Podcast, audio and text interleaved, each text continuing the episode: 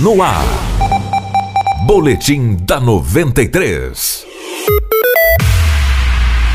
A prefeita Rosana Martinelli assinou ontem o contrato com o Instituto Social Saúde Resgate à Vida, que passará a administrar a unidade de pronto atendimento de Sinop, a UPA e outras cinco unidades básicas de saúde, as UBSs, a partir deste sábado. Nós estamos trocando a administração da saúde do município, que nós desde o ano passado estávamos querendo trocar, mas devido a uma liminar que o município recebeu, nós não poderíamos fazer a troca. O valor mensal do contrato é de quase 2 2 milhões de reais, contudo é mais baixo do que o contrato assinado com a atual OCIP porque a UES ela não tem taxa administrativa. Já são 300, aproximadamente 300 mil reais por mês que o município deixa de pagar para a empresa. E esses recursos vão ser revertidos. Durante a reunião, o diretor-presidente do Instituto Vida, Ricardo Sanches, confirmou também a abertura do processo seletivo para a contratação de 160 profissionais em diversas áreas. É, vai ser feito lá na paróquia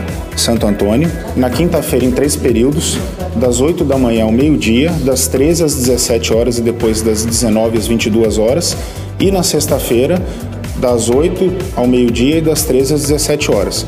São 160 vagas em diversos cargos. Esse foi mais um boletim da 93. Eu sou Anderson Rentes e outras notícias você ouve ao longo da programação ou então no perfil da Rádio 93 no Spotify. Boletim da 93.